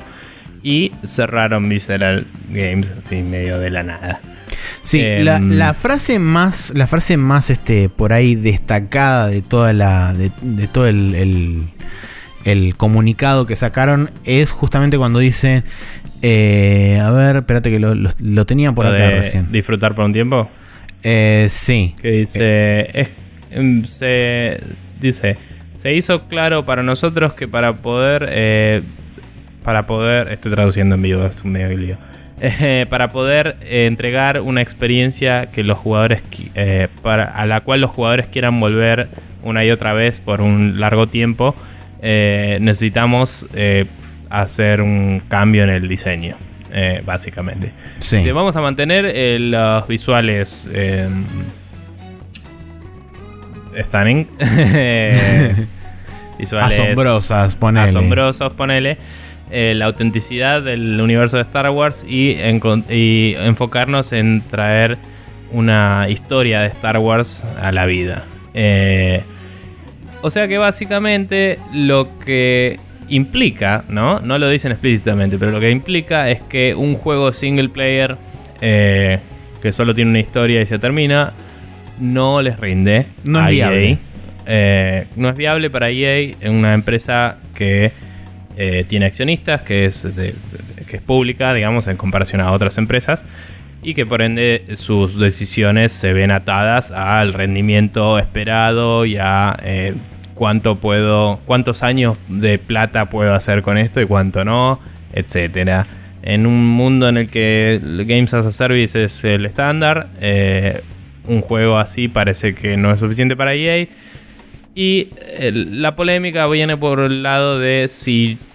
Un poco de si no piensan que lo van a lograr con Star Wars, con qué mierda piensan que pueden hacer un juego sin player. O sea, es complicado. Eh, Star Wars eh, es una cosa que vende de por sí, entonces es preocupante que para ellos vender el juego no sea suficiente. Significa que a 60 dólares no puede bancar el desarrollo del juego. Eh, por cómo lo vienen encarando, ¿no?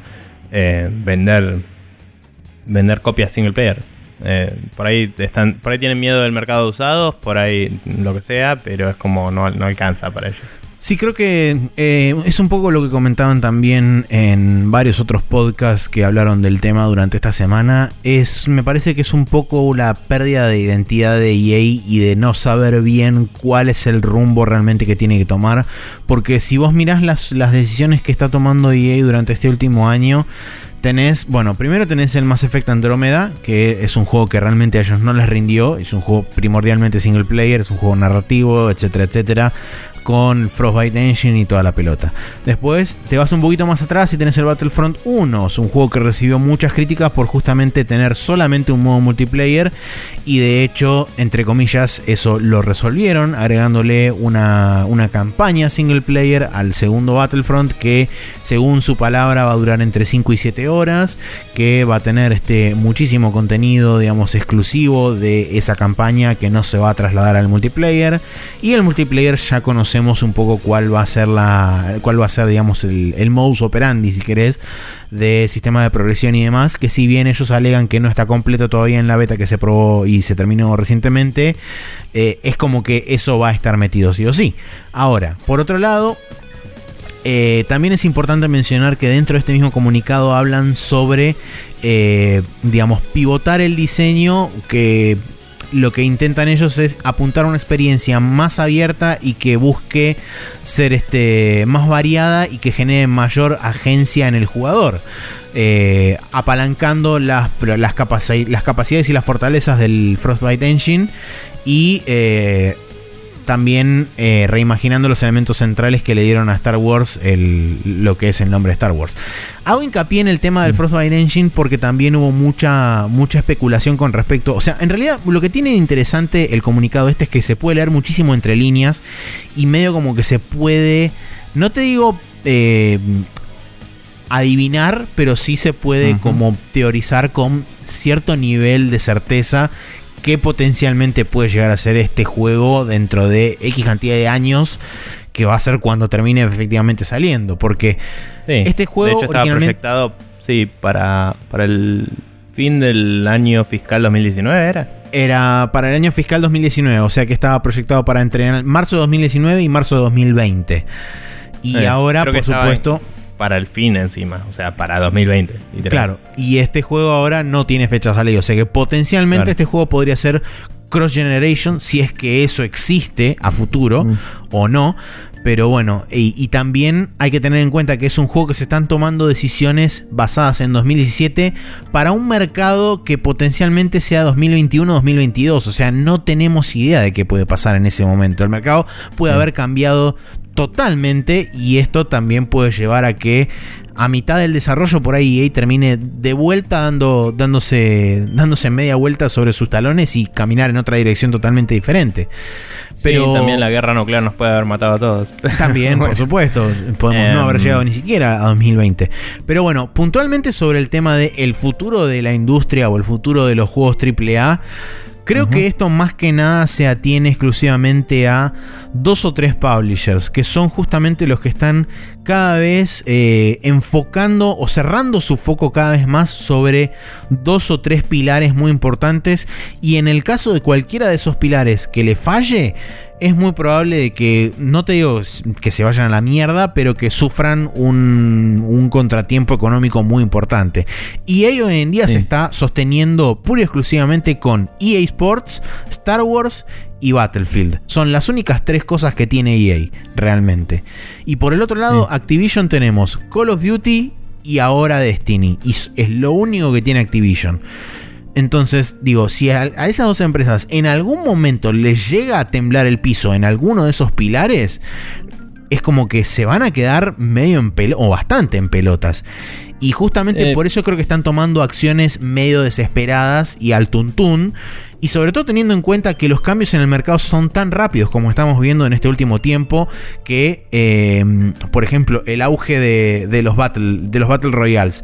El auge de los Battle Royales arrancó en abril cuando salió el PUBG y no sabemos cuánto va a durar.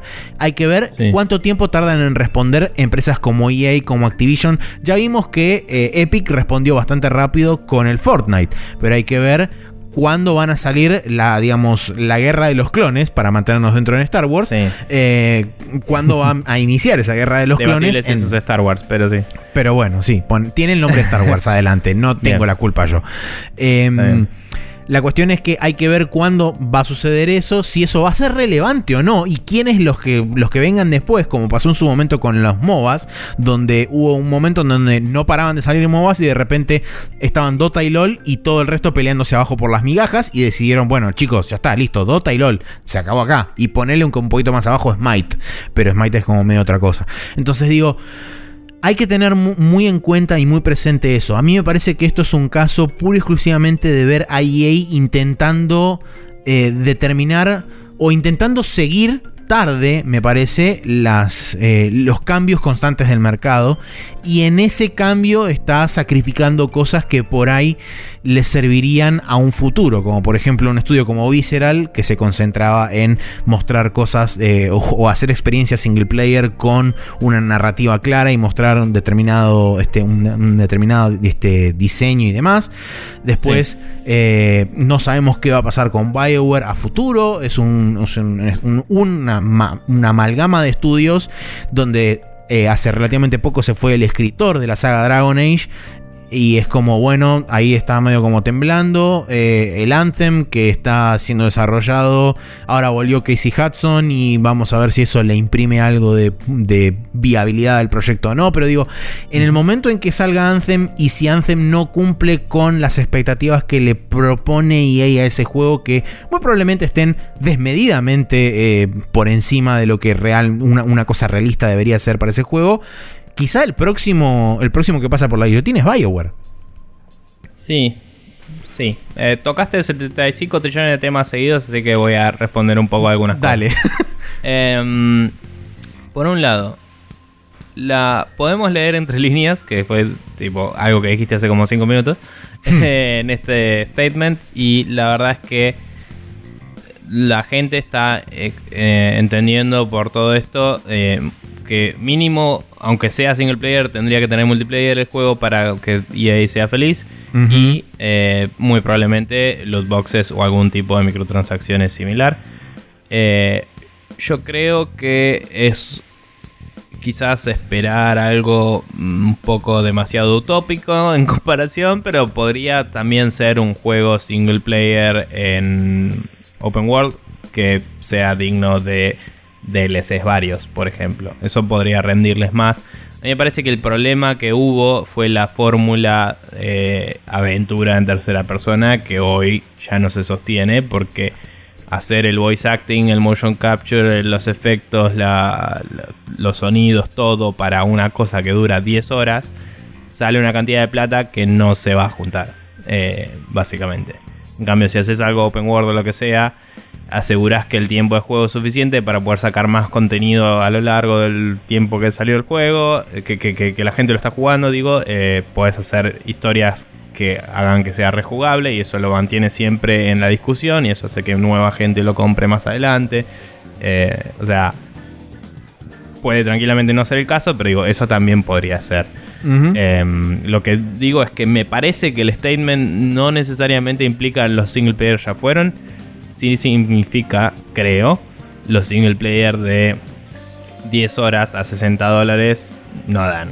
Em, que bueno, también un poco por ese lado fue un statement bastante fuerte el del Hellblade cuando salió, que era como, mira, eh, no tengo 20 horas, no tengo el combate más loco de la Tierra, pero te doy 7 horas de sólido single player, 30 dólares. Y es, es interesante el contraste, ¿no? Pero bueno, como decís, estas son empresas gigantes, eh, como decía yo, tienen que responder a gente que pone la platita, que no, no le importa mucho más que eso a veces. Eh, y em, algo que es muy importante de lo que vos decís es que están poniendo muchos huevos en la misma canasta, eh, o mejor dicho, pocos huevos en un par de canastas. entonces, si el huevo sale mal, la canasta se tira a la mierda y es complicado eso, porque la diversificación te mantiene a flote en tiempos de, de, vacas flacas. Economía de guerra, digamos, y no estaría pasando mucho eso. Sin embargo, obviamente que no sé qué tan profitable es. Sin embargo, eh, veo todos los días un ad de un juego de Titanfall para mobile que sacaron en EA y ah, está también toda la parte de mobile de EA que debe juntar unos manguitos em, importantes, diría. Eh, nada, entonces es como que, como decís, el problema por ahí no es tan grande para EA en sí, pero para cada estudio de, EA e tener un proyecto muy grande es poco sustentable en el tiempo si la opinión pública llega a decir no. Eh, la verdad que no da. Eh, igual también pasa un poco como en el cine, que por ahí haces una película de reverenda mierda como Batman vs. Superman, pero vendió tanto que vas a hacer otra. Sí.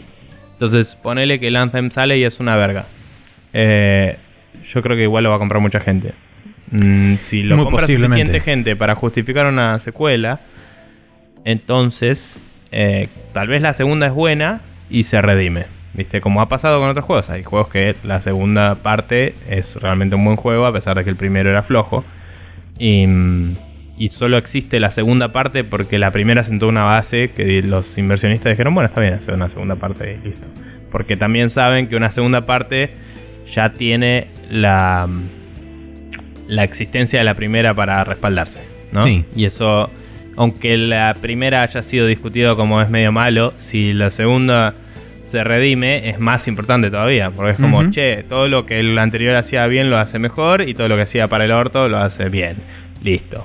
Eh, entonces, eh, todo puede ser. Estamos eh, hablando de EA, es esto en particular. to- todo esto puede ser para un lado o para el otro. Lo de Bioware, yo creo que sí está medio en una situación todo o nada en lo que respecta a juegos single player. Le sigue yendo muy bien con el Old Republic en lo que es el, el MMO, digamos. todavía tiene millones de, de, no sé si suscriptores, pero de usuarios activos y le va bien. Así que no creo que muera todo BioWare, pero el estudio que está haciendo el Anthem me parece que está poniendo eh, su cabeza sobre en juego, mesa. sí. Sí. Em, y bueno, hay que ver, hay que ver cómo puede ser que EA siga a futuro si cada vez que algo... eh, si, si cada vez que tratan de hacer algo estándar, de golpe es como no, no es suficiente estándar. Tiene que ser eh, pelotudamente astronómico. Y si el astronómico sale mal, es como, bueno, perdimos un montón de guita. ¿viste? ¿No? Es como suben en los...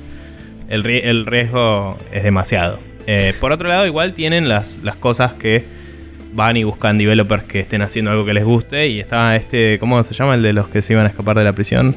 Eh, ah, este. sí. El- la concha de la madre se llama el juego. Sí, ese nombre.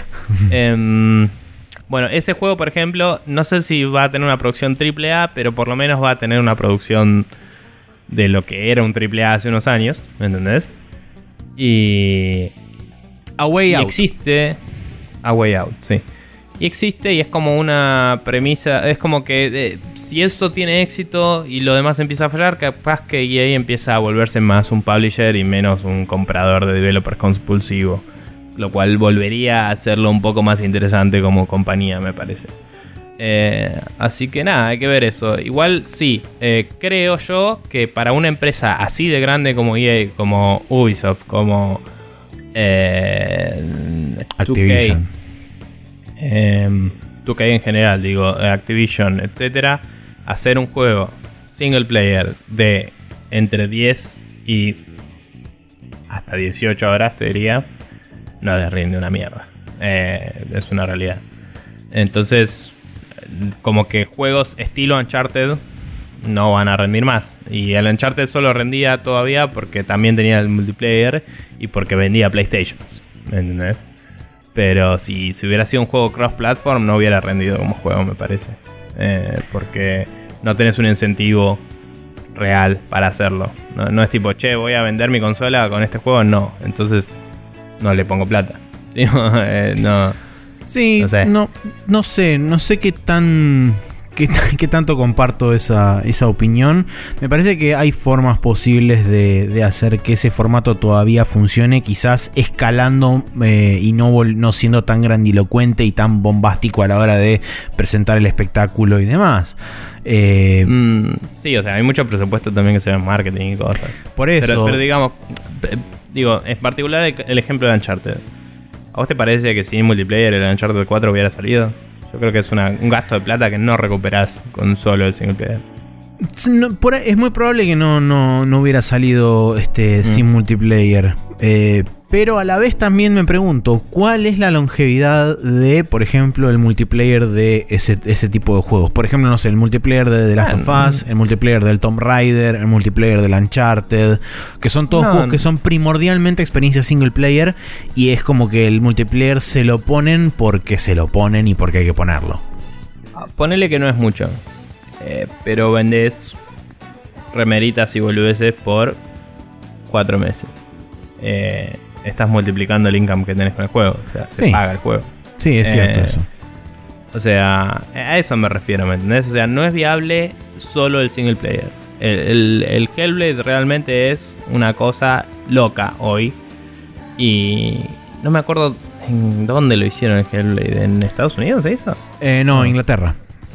Eh, bueno, Ninja Eh, eso es inglés. interesante. Eso es interesante porque los precios de development y eso allá son otros. Es caro. Sí, Eh, porque, digamos, había gente discutiendo, bueno, tenés el Witcher que son infinitas horas y está buenísimo, que yo, es tipo, sí, ok, en Polonia Está en es barato.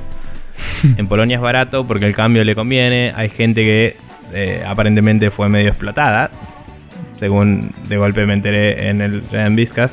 En, tipo como que laburó muy a full para el para Witcher. Y nada, es una superproducción pelotudamente gigante, pero los chabones lo querían hacer y tenían la plata y no son una empresa pública que rinde a accionistas, entonces pueden hacer lo que quieran. Para poner, por Eh, ejemplo, números en contexto, que de hecho eh, me sirvió mucho que mencionas el Witcher 3. Eh, en su momento, cuando revelaron más o menos las, la- las figuras financieras de lo que, había lo que había terminado saliendo el Witcher 3, calculan que al cambio de ese momento había costado aproximadamente 88 millones de dólares hacer el Witcher 3 completo. Bueno, incluyendo el- campaña de marketing y toda la pelota. El otro el día... StarCraft 2, para cuando salió, que solo era una parte, dicen que había salido 80 millones de dólares. Bueno, lo que te iba a comparar era con el Dead Space 2. El Dead Space 2, que ahora Mm. cuando salió este, uno de los ex, eh, ex del estudio de Visceral, salió justamente a comentar lo que él tenía como figuras del proyecto, se habían gastado 60 millones de dólares en el Dead Space 2, más otros 60 millones de dólares en marketing. O sea que el precio total del juego fueron 120 millones de dólares y es un juego single Mm. player del año 2012 que se hizo Claro. con un multiplayer que también en su momento se lo había criticado porque se le había este, metido así como a la fuerza el multiplayer sin mucha necesidad y sin mucho sentido. Entonces, por supuesto, son realidades diferentes. Un juego es en 2012, otro juego es en 2015, uno es en Estados Unidos, el otro es en Polonia, pero el hecho de que vos puedas hacer un juego de m- m- 100 horas o más a 80 millones de dólares versus un juego de una campaña single player con un multiplayer medio adosado a la fuerza que Sí, duraba entre 10 y 12 horas, si querés, la campaña single player a 60 o a, entre comillas 120 millones de dólares. Sí. Que eso también es otra cosa que no tiene ni pies ni cabeza. El hecho de gastar No, la misma sí. cantidad de plata del desarrollo en marketing es absolutamente inaudito y es imbécil. Pero bueno, esa es la situación en la que se vive hoy. Bueno, y eso igual cambió porque hoy con las con- hoy el enfoque está mucho más en redes sociales y el costo es menor de Sí. publicitar un juego en medios que realmente provocan engagement cuando antes era una- un shotgun approach así de lo pongo en todos lados y a alguien y le en va a algún quedar. lado van a picar, claro. Claro, ahora es tipo, bueno, gastás menos de la mitad y Google se lo pone a gente que le interesan esos temas, ¿me ¿entendés? Y ya está. Y Sí, se acabó el problema. Eh, entonces, eso probablemente cambió un poco. Pero lo que digo es. eh, para EA no rinde más hacer un juego de ese estilo. Totalmente. Punto. Un juego tipo el Witcher tal vez le rendiría por este sentido de que tardás tanto en jugarlo y todo que como decía, puedes seguir sacando contenido y puedes Ujú. traer a la gente de vuelta y puedes poner eh, contenido post eh, Demon Souls de tipo te cruzaste con el personaje de otro y cosas así y meterle microtransacciones y cosas y hacer algo much- una experiencia conectada a pesar de ser single player podés ponele pero mm, pero un juego una aventura que empieza y termina y se acabó no sirve para EA y probablemente para Ubisoft tampoco que hace rato que viene con juegos que todos tienen multiplayer eso Sí. Em, y, y sí, 2K Y bueno, el que ver GTA directamente sacó el GTA Online y la están juntando con Pala. Y el Red Dead Redemption, eh, cuando salió el Red Dead Redemption 1 ya tenía multiplayer también y estaba bastante bueno. Y esto era pre todo esto que está pasando ahora. Sí. Eh, y ahora el Red Dead Redemption 2 va a tener multiplayer también. eh, y es como todo así. Em, igual nada, ahí en particular es eh, Rockstar. Yo digo 2K porque es el publisher, ¿no? Pero... Eh, Take Two es el publisher, pero bueno. Eh, tú, Tech 2, perdón, sí. Eh. Bueno, eh, boludeces. Eh, pero se entiende lo que, o sea, no sé. Sí, en, líneas, en líneas generales creo que el- la orientación que está tomando la industria es sí, los grandes juegos AAA se están yendo hacia mayormente el, el modelo de Games as a Service, con microtransacciones, con loot boxes, pero de nuevo... eh, insisto con lo que dije eh, hace un rato del tema de decisiones que se toman eh, hoy para juegos que van a salir dentro de X cantidad de tiempo. Entonces son decisiones que se están tomando sobre un mercado que es extremadamente cambiante y cambia muy rápido y las condiciones cambian casi te diría día a día. Entonces... En particular, en el, en el movimiento que está haciendo EA con este proyecto en particular de, de Visceral, no sé qué tanto rédito le va a terminar dando a futuro. Ahora, en general, estos grandes publishers creo que se están intentando adaptar de la mejor forma que consideran posible, dado su estructura mm, eh, mm, mitológica eh, gigantesca que tienen, de que una decisión toma 62 millones de años en, actuar. Entonces, en ese sentido es como, bueno, ok, están viendo de qué forma adaptar toda su, toda su estructura, tanto interna como de desarrollo, como de diseño, como de distribución, porque eso también influencia e influye, em, para poder adaptarse a los tiempos que corren. Ahora hay que ver si el, en algún momento el mercado pega un vuelco y de repente cambian todas las variables de vuelta de la forma que se estuvieron cambiando en este último tiempo. Hay que ver si todos pueden reaccionar de la misma forma y a la misma velocidad. Ese es, digamos, por ahí lo, entre comillas, interesante del tema. Eh, en cuanto a, a la decisión, o, mejor dicho, al, al, potencial de que desaparezcan los AAA de 60 dólares de 10-15 horas, no lo sé, eh, Sí, por lo pronto no esperaría nada de los tres estudios, los tres publishers grandes que mencionamos: EA, Ubisoft y Activision. Quizás haya un tier intermedio de publishers, por ejemplo, no sé, eh, THQ Nordic, Koch Media, Deep Silver, todos esos estudios por ahí sí pueden acaparar un poco ese rango de experiencias, pero me parece que también tendrían que calmar un poco la expectativa en cuanto a precios, unidades vendidas y todo ese tipo de temas. O sea, van a tener que hacer un planeamiento y una, este, y una proyección mucho más acertada de cuál es su público puntual y a qué cosa quieren llegar.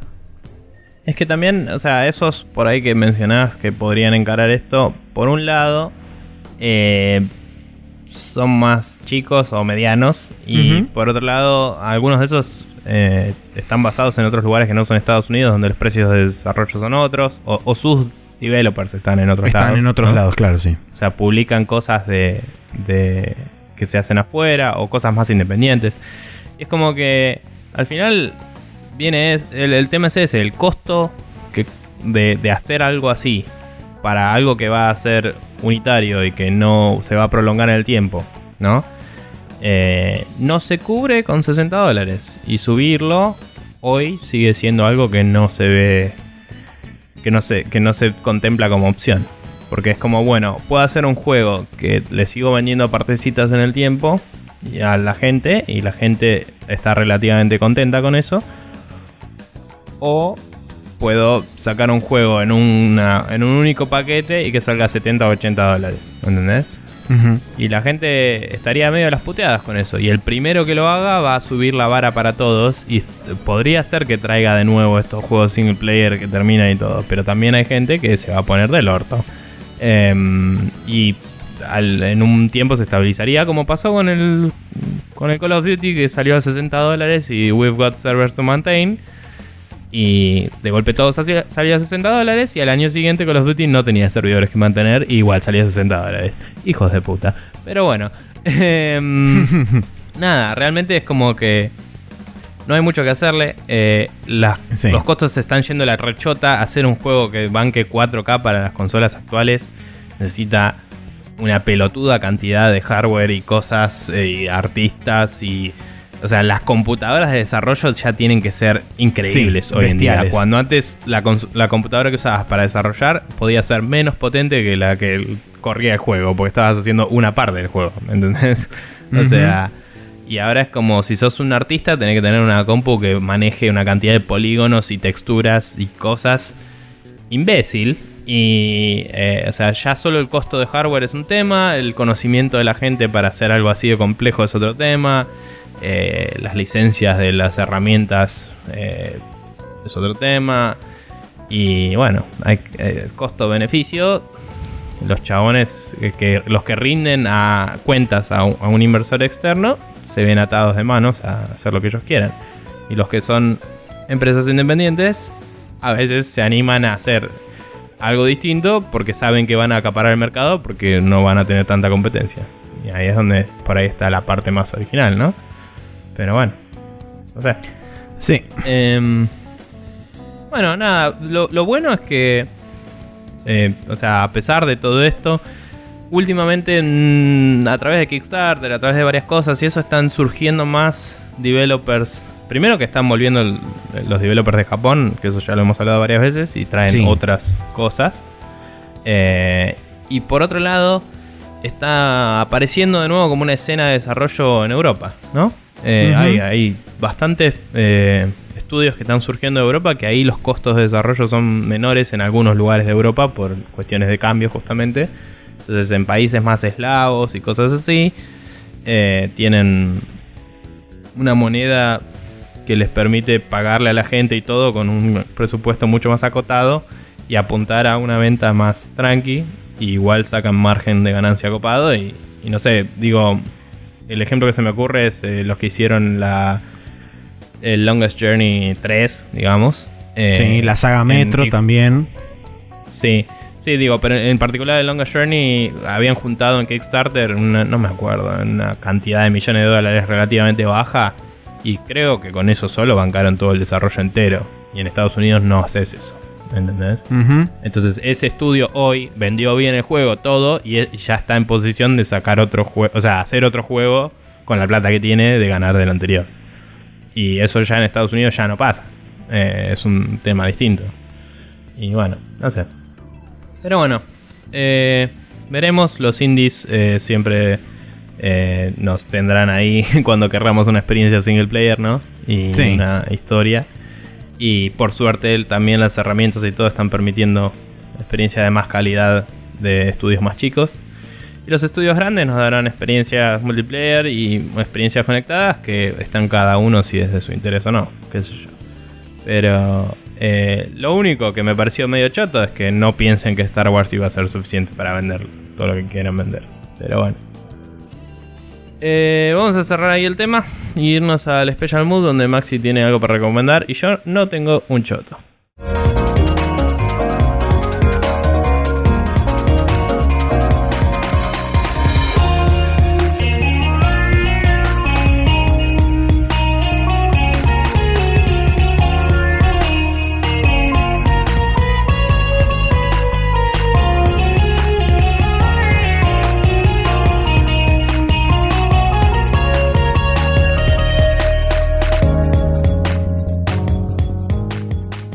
Estamos acá en el Special Move donde Maxi tiene algo, como decía, para ustedes. Yo esta vez no, no tengo nada en particular, así que te cedo el espacio a ti. Bueno, eh, es relativamente rápido y corto. Como siempre, en algún momento alguien está empezando a jugar el Witcher 3. Esto es una recomendación puntualmente para la gente que lo juegue en PC, dado que es una suerte de curaduría que realizó GOG junto con Nexus Mods.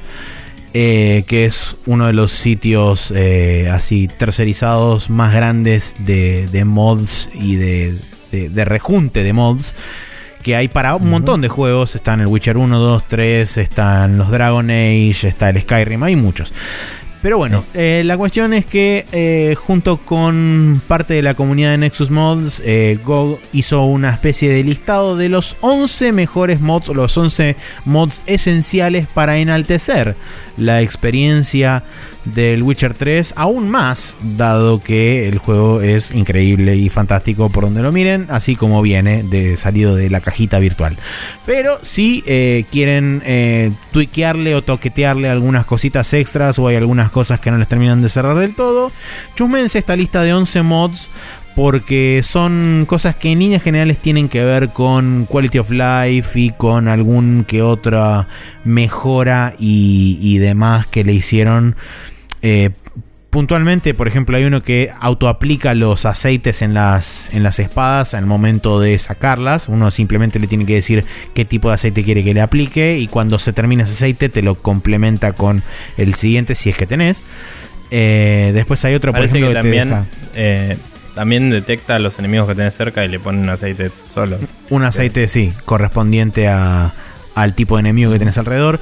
Uno de los más interesantes es, por ejemplo, el de posicionar y escalar todo el, toda la interfaz gráfica del juego. Eh, que inclusive creo que te deja ocultar y de forma permanente determinados sectores de la interfaz, lo cual también hace que uno pueda configurar, digamos, entre comillas, la experiencia con, mayor profundidad.